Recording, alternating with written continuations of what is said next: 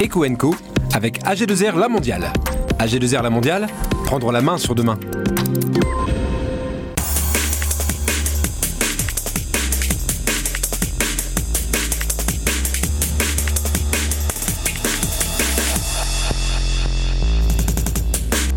L'économiste Marc Touati est notre invité. Il a publié à la fin de l'année dernière Reset, un nouveau monde pour demain. Alors nous analyserons avec lui les ressorts de la transformation. Quelles sont les pistes crédibles pour sortir de la crise par le haut? La société Internet, qui couvre pour TF1 une bonne partie de l'Hexagone, lance Digi. C'est une appli pour découvrir le secret des villes. Le digital entre en force sur le marché du tourisme. Bienvenue, c'est Equenco.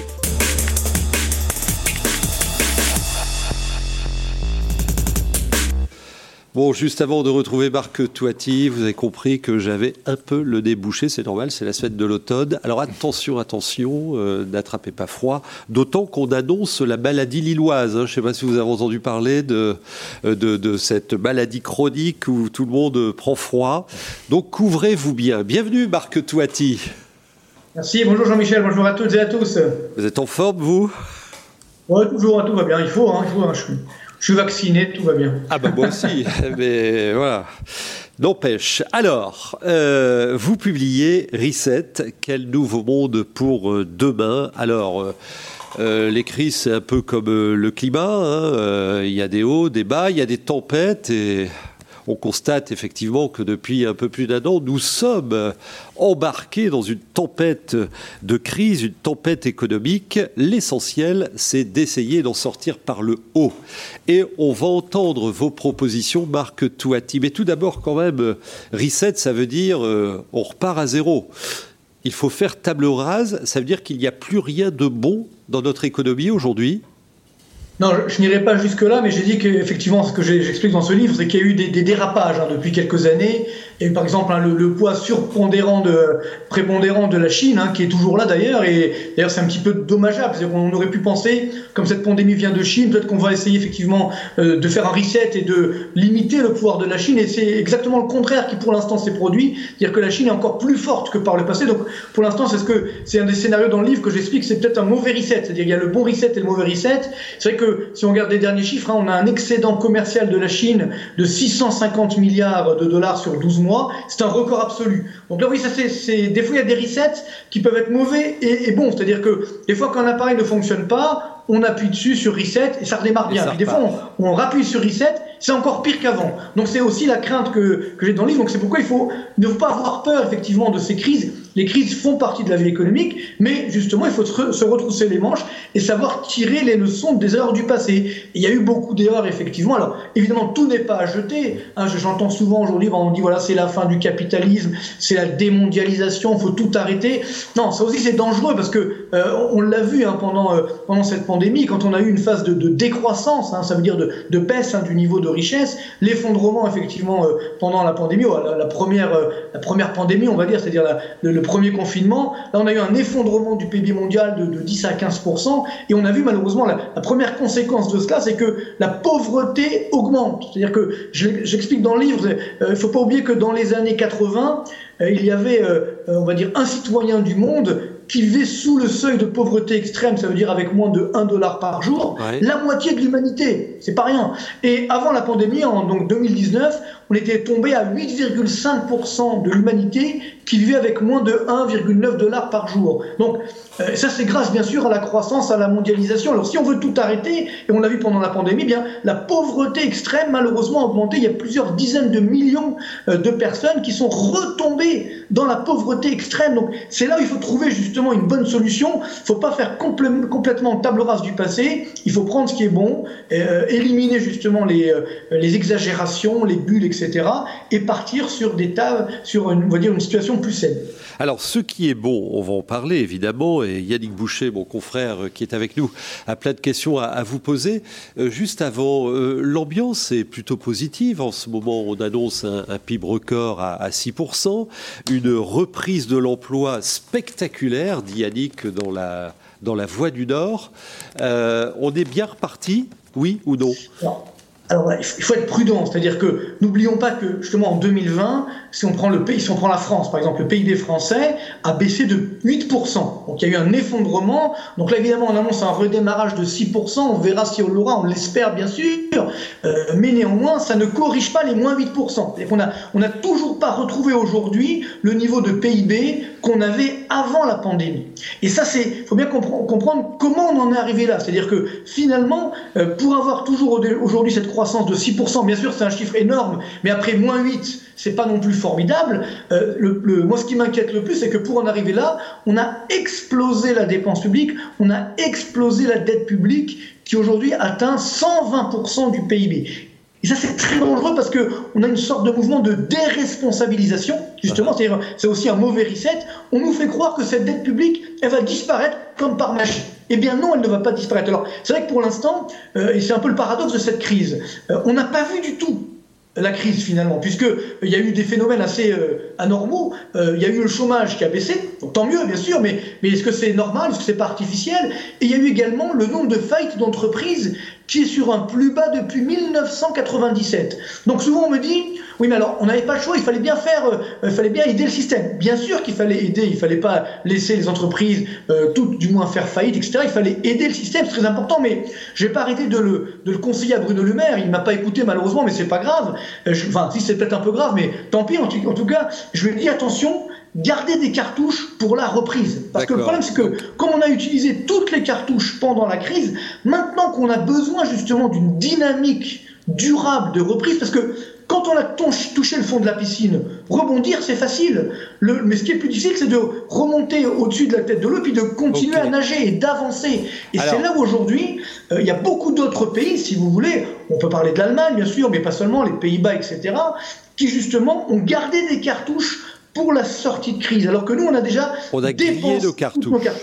D'accord, alors Marc Touati est l'invité des Co. Une question de Yannick Boucher. Oui, donc si on, si on déroule le, fil de votre pelote, Marc Touati, euh, est-ce que vous considérez comme le MEDEF qu'il faut arrêter les, les, aides publiques à ce point, que l'économie doit plus être perfusée, comme on l'a dit euh, depuis un an et demi, et qu'il faut laisser, euh, comme dans une conception un peu libérale, le marché ajuster les choses Vous parlez de drogue dure dans votre livre en, en évoquant la dette publique, la bulle financière, également la planche à billets, on n'en est pas sorti de ça. Dites-nous ce qu'on doit faire. Est-ce que les entreprises doivent attendre encore des soutiens massifs ou est-ce qu'il faut, il faut en terminer avec ce type de soutien? Voilà, si vous voulez, c'est toute une philosophie. Moi, je ne suis pas du tout un ultra-libéral. Hein. Moi, je suis pour que l'État intervienne dans l'économie, mais à bon escient. C'est-à-dire, je suis contre les gaspillages, effectivement, des données publiques. Et tout à l'heure, on l'évoquait, hein, on a une dette publique à 120% du PIB, et on n'a toujours pas retrouvé notre niveau de, PIB, donc de richesse, d'avant la crise. Donc, tout ça pour ça. Oui, c'est ça qui est quand même chômage partiel, le, chômage partiel n'est pas une n'est pas une dépense euh, inutile n'est pas un gâchis. N'est pas Les, les, fonds de solidarité ne sont pas des dépenses inutiles non plus. Elles ont permis à l'économie de se maintenir ce qui est très important, si vous voulez bien comprendre, c'est qu'encore une fois, on a, on a une pandémie évidemment historique, hein, qui est évidemment dramatique. Euh, là, je pense qu'il y a eu des erreurs dans la gestion, on ne va pas y revenir sur le passé, bien entendu. Maintenant, le, vrai enjeu, c'est ce que j'explique dans le livre, c'est de sortir par le haut de cette crise. C'est pas juste encore une fois, euh, bon, bah, une fois fois on est tombé, bon, remonter, entre guillemets, c'est jouable, c'est possible. Maintenant, tout le problème, c'est de savoir est-ce qu'on doit pouvoir, est-ce qu'on peut retirer la, perfusion? Et il faut bien comprendre pourquoi cette perfusion, ce fameux quoi qu'il en coûte, nous a pas coûté très cher. C'est que pour une raison simple, et ça on ne le sait pas forcément, c'est parce que c'est la Banque Centrale Européenne qui a acheté cette dette publique. Donc c'est-à-dire que euh, normalement, si on n'avait pas eu le soutien de la Banque Centrale Européenne, et tant mieux qu'elle l'ait fait, eh bien évidemment, on, aurait aujourd'hui des taux d'intérêt qui auraient flambé. Donc maintenant, mon inquiétude, et dans quelques jours, on va avoir les élections allemandes. Il faut savoir que par exemple, en Allemagne, la planche la plupart des, voix, quelle que soit l'issue du scrutin, hein, nous disent maintenant ça suffit, faut arrêter de dépenser n'importe comment, faut arrêter de faire cette planche à billets. Pourquoi? Parce qu'on est en train de le vivre aujourd'hui. Moi j'ai alerté depuis le début, c'est que malheureusement si on met trop effectivement d'essence dans le moteur, il se noie. Ou alors si on crée trop euh, de monnaie par rapport à la richesse créée, sans rentrer dans la, technique, ça crée de l'inflation. Et donc le danger aujourd'hui, c'est que on a une augmentation effectivement des prix, donc de l'inflation, et si les revenus, les revenus n'augmentent pas à l'aune des prix, alors là on a un appauvrissement, on a une perte de pouvoir d'achat. Donc c'est là où ça devient dangereux. La crise, évidemment, c'était dramatique, ou ce qu'on a bien géré ou pas, j'ai envie de dire peu importe, finalement, heureusement, on s'en est sorti. Le problème, c'est maintenant plus important, c'est comment on sort de la crise. Et moi, mon inquiétude, justement, c'est de se dire que, effectivement, il y a des pays qui ont les moyens, qui ont toujours des cartouches. Je parlais tout à l'heure de la Chine, je parlais également euh, de l'Allemagne, peut-être également les États-Unis. C'est là maintenant que le match va se jouer. C'est-à-dire que qui va être plus fort demain pour effectivement financer l'investissement, financer l'innovation? Parce que c'est ça la sortie de crise. Hein. J'explique dans le livre. Hein, le, euh, pour moi, le, seul moyen de faire de la croissance durable dans un monde fini, c'est en optimisant l'existant au travers du progrès technologique, de l'innovation technologique. Voilà, là, l'État doit intervenir. Là, l'État doit effectivement aider. Mais si c'est que effectivement donner des aides, une fois qu'on enlève les aides, Qu'est-ce qui va rester? Et vous l'avez dit, je crois, dans, votre article, hein, on a aujourd'hui un phénomène anormal, on a des pénuries de main-d'œuvre. Ça, c'est incroyable. C'est-à-dire que, euh, globalement, aujourd'hui, les entreprises veulent embaucher et finalement, il n'y a personne en face. Donc là aussi, c'est un vrai problème, sachant qu'on a quand même un taux de chômage, je répète les chiffres, hein, de, de 8%, taux de chômage des jeunes, donc des moins de 25 ans, de 19% c'est quand même anormal. Comment peut-on avoir des pénuries de main-d'œuvre alors qu'on a un taux de chômage des moins de 25 ans de 19% voilà, alors, Parce qu'effectivement, il n'y a pas forcément la bonne adéquation. Bah, Marc Touati, dans, dans, votre livre, vous insistez beaucoup sur la nécessité de miser au maximum sur la R&D, la recherche et, le développement. Et, et vous dites pas, pas, seulement sur les process, sur les technologies, mais aussi sur nos manières de faire, les fonctions support, les outils comptables, la gestion des stocks. Là-dessus, euh, les entreprises disent on a des difficultés parce qu'on a un environnement euh, législatif qui nous contraint. Comment euh, desserrer les vannes? Alors complètement. Encore une fois, le problème qu'on a eu en France hein, euh, depuis des années, c'est qu'on a à chaque fois qu'on a fait des réformes entre guillemets, c'était des réformettes. C'est-à-dire par le petit bout de la lorgnette, on a essayé de réformer la France alors qu'elle a un problème beaucoup plus global. Il faut une réforme beaucoup plus profonde. Hein. J'ai fait un chapitre justement sur ce que j'appelle une thérapie de choc bienveillante justement. Ah, bien sûr, il ne faut pas faire de la rigueur bête et méchante, ça n'a aucun sens. Mais justement, il faut aujourd'hui euh, bah, permettre justement aux ménages d'avoir plus de pouvoir d'achat, aux entreprises d'avoir plus de pouvoir d'achat, en baissant notamment la fiscalité qui pèse sur les entreprises qui pèse sur les ménages, parce qu'il ne faut pas rêver, hein, toute cette dette publique qu'on a fait exploser, il va falloir la payer. Donc pour l'instant, on ne la paye pas, ou très peu, parce que c'est la Banque Centrale Européenne qui rachète cette dette, mais quand ça va s'arrêter, certainement après les élections législatives allemandes, donc c'est demain, hein, dans, quelques mois, alors là, la tentation va être très grande pour les États d'augmenter les impôts, pour tous. Et c'est ça qui est très dangereux aujourd'hui, c'est que euh, nous sommes, nous les Français, numéro un mondiaux de la pression fiscale, des taxes et des impôts. Numéro un, nous sommes également numéro un de la planète en termes de dépenses publiques. Bon, pourquoi pas? Nous sommes numéro un en termes de dépenses sociales. Ça, c'est, une bonne nouvelle. C'est très bien. On a la chance de vivre en France. Mais il faut garder, faut pouvoir garder notre modèle. Je dis souvent, je fais un chapitre sur la retraite également. Vous voyez que la réforme de la retraite, on l'a complètement oublié. Mais là, c'est pas un problème économique. C'est un problème mathématique. On ne peut pas justement continuer à financer la retraite par répartition parce qu'on a aujourd'hui 1,5 actifs pour un retraité. Donc ça ne marche plus. Donc pour l'instant, on vit sur le passé. Donc c'est ça le danger. Moi, quand, je vois, c'est un peu comme un médecin. Si vous voulez, le rôle d'un économiste, c'est pas de dire oui, ça, ça monte, ça baisse, ça n'importe qui peut le faire. le rôle, c'est de dire attention, euh, il faut regarder plus loin que cette crise. Il faut, et notamment pour les entreprises, il faut investir, innover et il faut réformer, moderniser l'économie française, ce que malheureusement on n'a pas fait depuis, euh, depuis euh, bon, des, décennies malheureusement. Et c'est vrai qu'en 2002, c'était le point, je prends le point, le point d'achoppement, c'était 2002, quand les Allemands ont commencé à réformer l'économie, nous malheureusement on l'a pas fait. Alors, encore une question. Vous êtes complètement dans le sujet, en tout cas. C'est difficile de, de, vous reprendre. non, mais bon, mais pour, pour développer, je suis passionné, hein, je suis un passionné. Donc pour développer euh, une pensée, c'est sûr qu'il faut un petit peu de temps, c'est évident. Euh, J'aimerais bien vous entendre sur euh, sur trois points. Vous avez euh, vous avez dit qu'il va bien falloir payer, etc. Les impôts vont augmenter. Qu'est-ce qu'on dit aux gens? C'est le retour de l'austérité? Ça, c'est le premier point.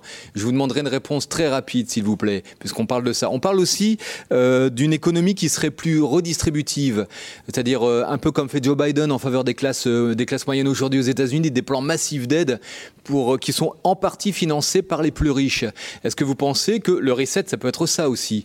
Et enfin, et enfin, s'il vous plaît, donc l'austérité, l'économie redistributive, et enfin sur le modèle de, société. Mais je vous poserai la question juste après. Répondez s'il vous deux plaît. Minutes, Marc, sur l'austérité et sur euh, les, les riches la contribution des riches, ça peut être euh, l'évasion oui. fiscale aussi. Alors attention, euh, l'austérité serait évidemment une catastrophe. C'est-à-dire que surtout pour nous les Français, on est déjà numéro un des impôts. Est-ce que ça va arriver bon, Si on est très bas, euh, si on augmente encore, ce sera une catastrophe. Et moi, ce qui m'inquiète, pour faire très court, moi, je suis de nature optimiste, hein, je, mais je ne vais pas aussi vous mentir, il faut être aussi réaliste.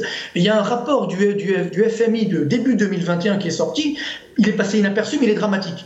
Il conseille aux États surendettés, dont évidemment la France, de ponctionner, d'augmenter la pression fiscale sur l'épargne et le patrimoine. Donc, Là, évidemment, les très riches à l'arrière, pourquoi pas, mais les très riches sont déjà plus en France. Moi, ce qui m'inquiète justement, la force de la France, et je réponds à votre deuxième question, la force de la France ou d'un grand pays comme la France, c'est justement sa classe moyenne. La difficulté que nous avons malheureusement, c'est que la classe moyenne d'en bas s'est appauvrie. Vous savez, moi, je viens de citer HLM d'Orly, donc euh, je connais bien malheureusement cette situation, j'ai réussi à m'en sortir, mais aujourd'hui c'est bien entendu extrêmement difficile. Et donc le vrai enjeu aujourd'hui là, oui à la redistribution, mais pas n'importe comment, c'est-à-dire que des aides pour des aides, non, il faut aujourd'hui avoir une dynamique de création de richesse, de création d'emplois, et, et c'est là, encore une fois, je le répète, nous la France, on a un taux de redistribution hein, de dépenses sociales de 32% du PIB. Numéro 1 du monde, c'est pas n'importe quoi.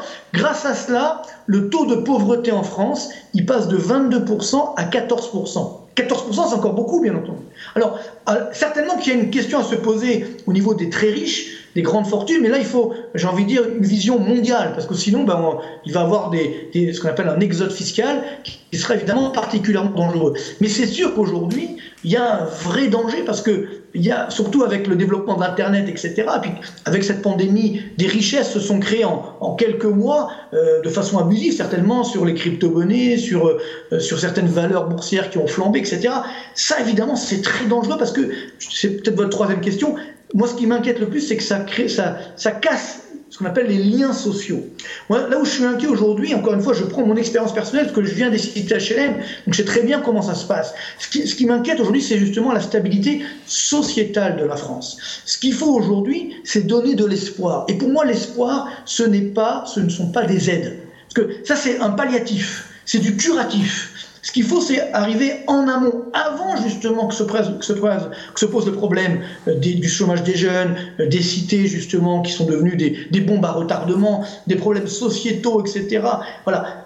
Et c'est là où malheureusement l'État n'a pas joué son rôle. Donc c'est là où effectivement moi je suis pour un État, mais un État qui joue son rôle, qui joue son rôle de stabilité effectivement sociale et sociétale. Et ça c'est quand même malheureusement un vrai échec qu'on a depuis des années en France, où on n'a pas voulu regarder la réalité en face. C'est pour ça que moi je suis toujours optimiste. Il faut être optimiste et je le dis dans le livre. Euh, un chef d'entreprise doit être bien sûr optimiste, mais il faut aussi être réaliste. Il faut arrêter le défaut de réalité et dire tout va bien dans le meilleur des mondes, et finalement on va augmenter euh, les aides et tout va bien se passer. Non, ça ne se passe pas comme ça, parce que on est en train de donner des bombes à retardement sur nos enfants et nos petits-enfants, et ça, c'est très dangereux. L'appel au réalisme de Marc Toiti, je rappelle son ouvrage qui fait partie des meilleures ventes des essais économiques depuis plusieurs mois. Reset, quel nouveau monde pour demain. Merci beaucoup, Marc Toiti. On passe au bref de l'écho.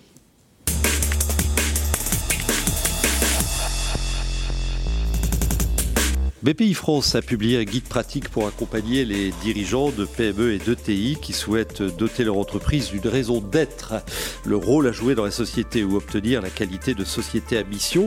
La méthode proposée par ce guide repose sur l'approche des trois R. Alors, trois R, c'est quoi selon vous? C'est le recueil, le recueil, c'est l'inventaire des aspirations de l'entreprise, c'est la restitution, l'élaboration de la formulation et la réalisation, c'est-à-dire la mise en place des actions. Ce document rappelle également l'ensemble des obligations légales à respecter. La société du Canal 7 Nord Europe lance un appel aux côtés de Pôle emploi. Entre 1500 et 2000 salariés sont attendus dans les 33 km des deux premiers secteurs du tracé de Compiègne au nord de Moyon mais les compétences manquent et je vous renvoie à l'article de Yannick publié dans La Voix du Nord il y a 29 savoir-faire qui sont listés comme nécessaires, soudeurs, coffreurs, etc. Et l'agence Pôle emploi de Noyon incite le public à se former. Selon l'Observatoire régional de l'agriculture biologique, le boom des fermes bio dans la région a augmenté de plus de 5% en un an et nous commençons à rattraper les autres régions françaises. Les surfaces conduites en bio progressent également avec 2,5% de la surface agricole utile régionale. Et puis le Conseil régional a organisé la semaine dernière un Investor Day À cette occasion, des dirigeants des grands groupes étrangers ont donné leur point de vue sur l'attractivité du territoire. Alors il y a du bon et il y a du moins bon. Et parmi les points d'amélioration évoqués, la faible compétitivité des ports régionaux, le manque d'écoles internationales pour les expatriés, l'engorgement de la métropole lilloise et aussi le faible niveau d'anglais des candidats.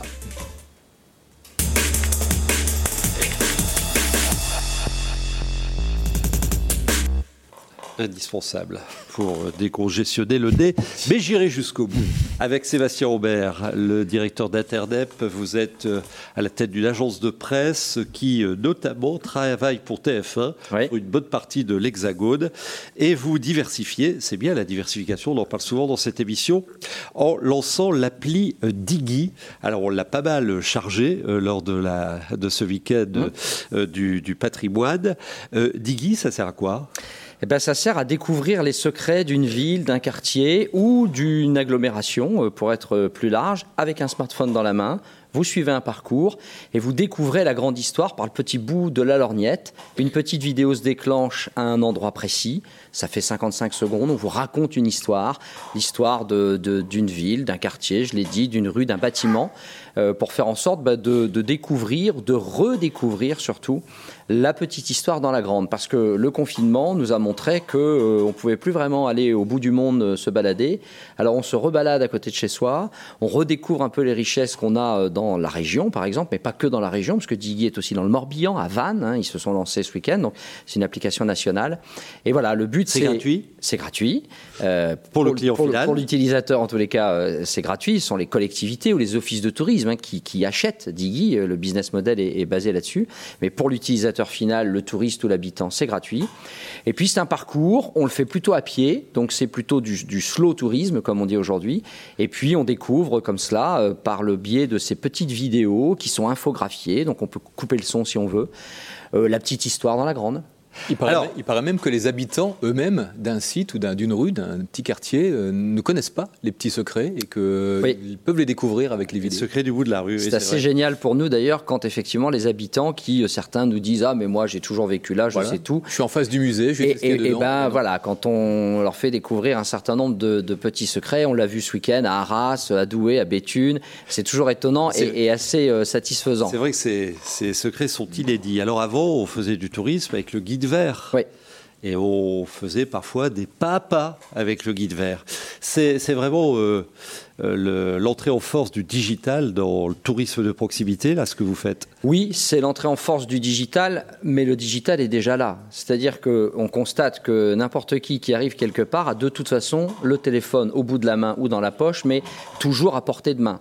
J'allais presque dire aujourd'hui, pour aller boire un verre, euh, on regarde son téléphone. Euh, où est-ce que je peux aller boire un verre? Qu'est-ce que je peux aller visiter? Les horaires de ci, de ça, bref. Le smartphone est utilisé tout le temps. Donc nous, on est parti de ce principe que le smartphone, en plus, bon, nous, on fait de la télé, on est parti de l'écran 16 neuvième du salon au smartphone, mais la qualité est vachement bonne. Le smartphone, en image comme en son, on a de bonnes qualités.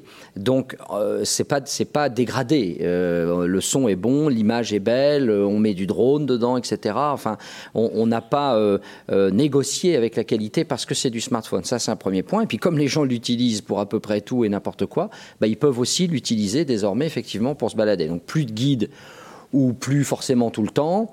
Euh, on est géolocalisé, on suit le parcours et puis on se laisse un peu guider, quoi. Et voilà. Et on peut rajouter après, euh, pardon, mais on peut aussi rajouter un tas d'informations puisque le téléphone le permet sur l'animation qui aura lieu le soir dans telle ville, sur tiens, euh, allez visiter le musée qui se trouve à côté de chez vous parce que vous êtes à deux pas et c'est l'occasion d'eux. La, la, Fédération française des offices du tourisme a, a dénombré plus de 70 applis euh, qui ont été mises en marché euh, depuis le printemps dernier. Qu'est-ce mmh. qui vous différencie? Comment vous faites la différence? Alors, ce qui nous différencie, en tout cas ce que nous disent euh, les clients qui ont acheté Diggy, donc Arras, Alors, vos clients, ce sont les collectivités Collectivités, office de tourisme. Hein. donc Arras, Béthune, Douai, Le Douaisis et Vannes. Ce qu'ils nous disent, c'est le contenu. C'est-à-dire qu'il y a énormément d'applications qui sont développées par des ingénieurs informatiques qui font des lignes de code. Donc techniquement, l'application fonctionne, mais vous achetez une application qui est vide et après, il faut la remplir. Et c'est vrai que les collectivités, euh, c'est pas tout à fait encore leur boulot d'avoir quelqu'un qui va remplir l'appli, qui va la nourrir en photo, en vidéo, etc. Tandis que nous, notre job avant la ligne de code, c'est surtout de raconter une histoire. C'est ça notre boulot et c'est ça notre plus-value, raconter une histoire.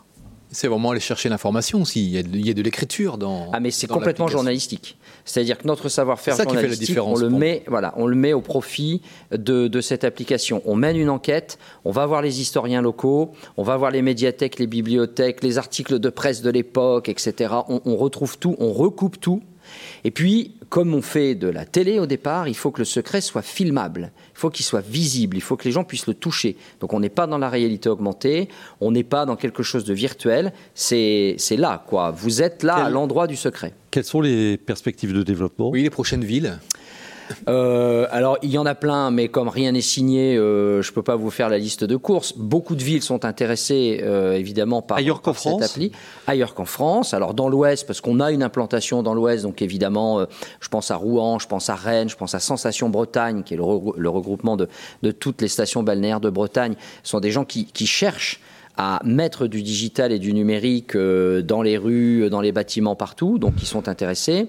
Mais effectivement, il y a beaucoup d'applis. Il y a beaucoup d'offres. Donc il faut qu'on puisse se distinguer. Mais j'ai bon espoir que l'année prochaine, euh, d'autres territoires soient intéressés. Très vite, très vite. Et, c'est aussi pour faire revenir les touristes, parce qu'en période de confinement, c'était quand même pas simple.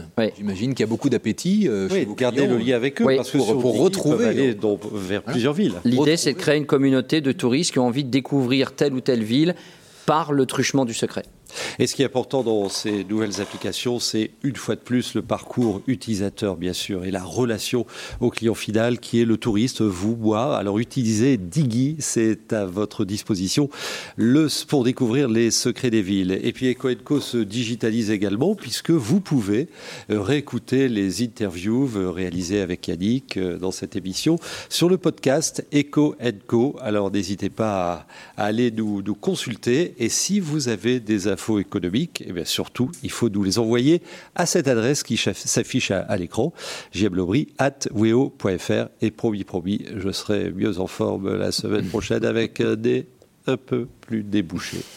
Salut